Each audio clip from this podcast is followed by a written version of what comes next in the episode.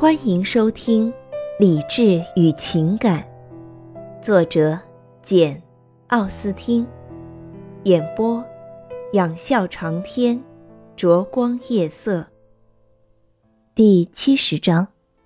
当然，爱德华马上认识到，没有什么事情比露西的行为更自然了，也没有什么事情比他的动机更昭然若揭。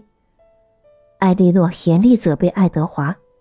就像女人总是责备男人行为轻率，说他在诺兰同他们共处了那么长时间，他应该感到自己的反复无常。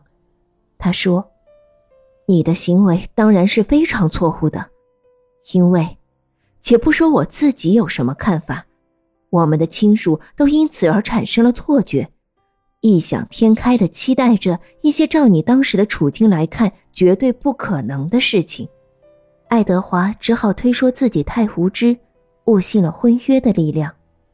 我头脑真够简单，以为我和别人订有婚约，同你在一起不会有危险。只要想到婚约，就能使我的心像我的尊严一样圣洁无恙。我感到我爱慕你，但我总对自己说，那只不过是友情而已。直到我开始拿你和露西进行比较，才知道我走得太远了。我想从那以后，我不该继续赖在苏塞克斯不走。后来我甘愿待在那里的理由，不外乎是这样的：危险是我个人的，除我自己之外，我并不损害任何人。埃莉诺微微一笑，摇了摇头。爱德华高兴地听说，布兰登上校即将光临乡舍。说真的，他不仅想跟布兰登深交，而且想趁机让他相信。上校要把德拉福的牧师职位赠给他，对此他再也不感到不愉快了。他说：“我当时很不礼貌的道了声谢，他现在一定以为我一直没有宽恕他要送我这份俸禄。现在他感到惊讶，他居然从没去过那个地方。不过他以前对这件事太不感兴趣，现在能对那儿的住宅、花园、土地。”教区范围、土质状况以及十一税率有所了解，完全归功于艾莉诺。他从布兰登上校那儿听到大量情况，而且听得非常仔细，因此对此事了如指掌。在这之后，他们两人之间只剩下一个问题还悬而未决，只剩下一个困难还有待克服。他们由于相亲相爱而结合在一起。赢得了真正朋友的啧啧称赞，他们相互之间非常了解，这使他们无疑会获得幸福。他们唯一缺少的是生活费用。爱德华有两千镑，艾莉诺有一千镑，这些钱再加上德拉福的牧师俸禄，是属于他们自己的全部资产。因为达什伍德太太不可能资助他们。而他们两人还没有热恋到忘乎所以的地步，认为一年三百五十镑会给他们带来舒适的生活。爱德华对母亲可能改变对他的态度，并非完全不抱希望，相反，他就只靠从他那里得到他们的其余收入。可是，艾莉诺却并不存有这种指望，因为既然爱德华还是不能娶莫顿小姐为妻。既然费拉斯太太过去在奉承他选择艾莉诺时，只说比选择露西斯蒂尔危害要小一点，那么他不免担心，罗伯特这样冒犯他的母亲，不会产生别的结果。爱德华别后约三四天，布兰登上校也来了，一则使达什伍德太太彻底感到遂心如意，二则使他自从迁居巴顿以来。第一次有幸迎来这么多客人，以致家里都容纳不下了。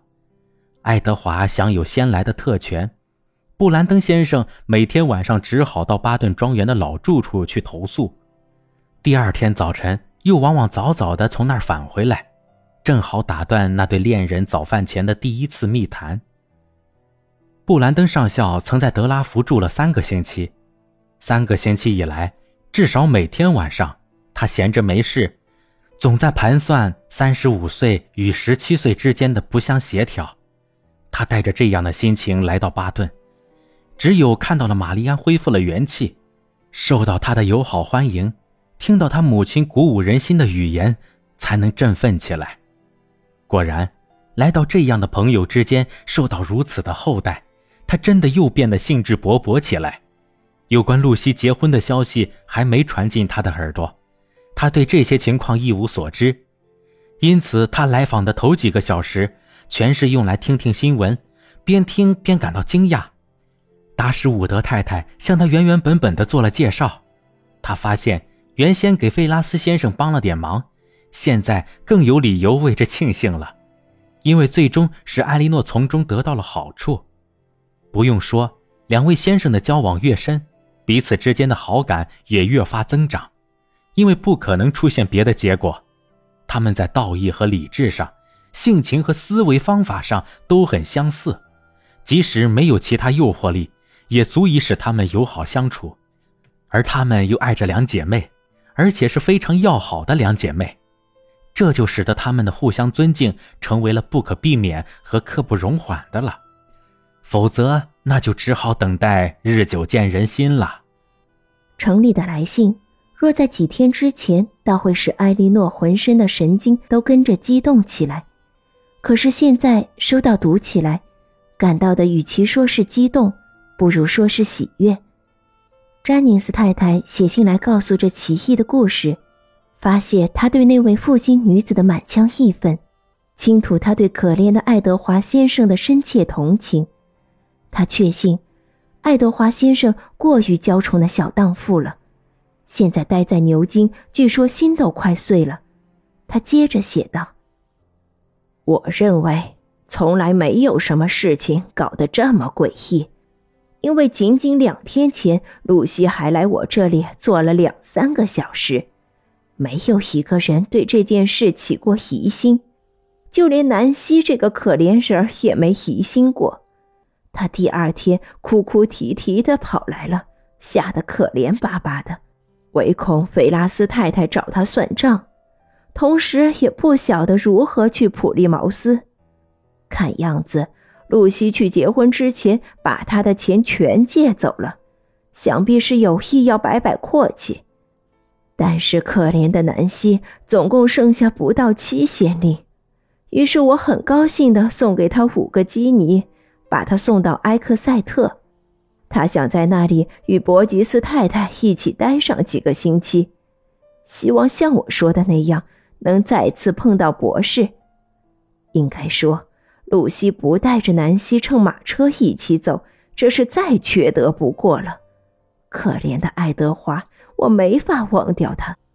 你应当请他去巴顿，玛丽安小姐应当尽力安慰安慰他。达什伍德先生的来信语气更加严肃。贝拉斯太太是个最不幸的女人。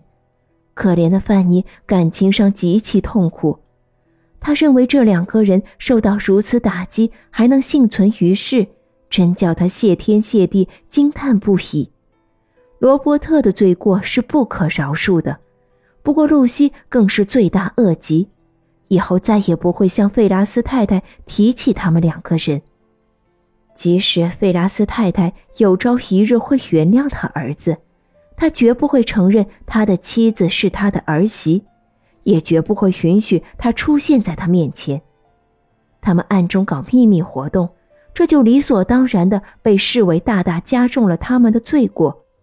因为假使这事引起了别人的怀疑，就会采取适当的措施阻止这门婚事。他要求艾莉诺同他一起对这一情况表示遗憾，宁可让露西与爱德华结婚。也不该让他在家中造成这更大的不幸。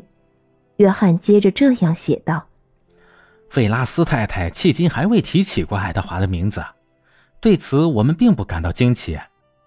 不过使我们大为惊讶的是，在这关口家里没有收到爱德华的骗纸之字。也许他怕招惹是非干脆保持缄默。因此我想往牛津写封信给他个暗示就说他姐姐和我都以为他应该写一份中肯的求情书。或许可以寄给范尼再由范尼转给他母亲谁也不会见怪。因为我们都知道费拉斯太太心肠软最希望同自己的子女保持良好的关系。感谢您的收听我是 cv 烛光夜色。欢迎订阅我们下期见。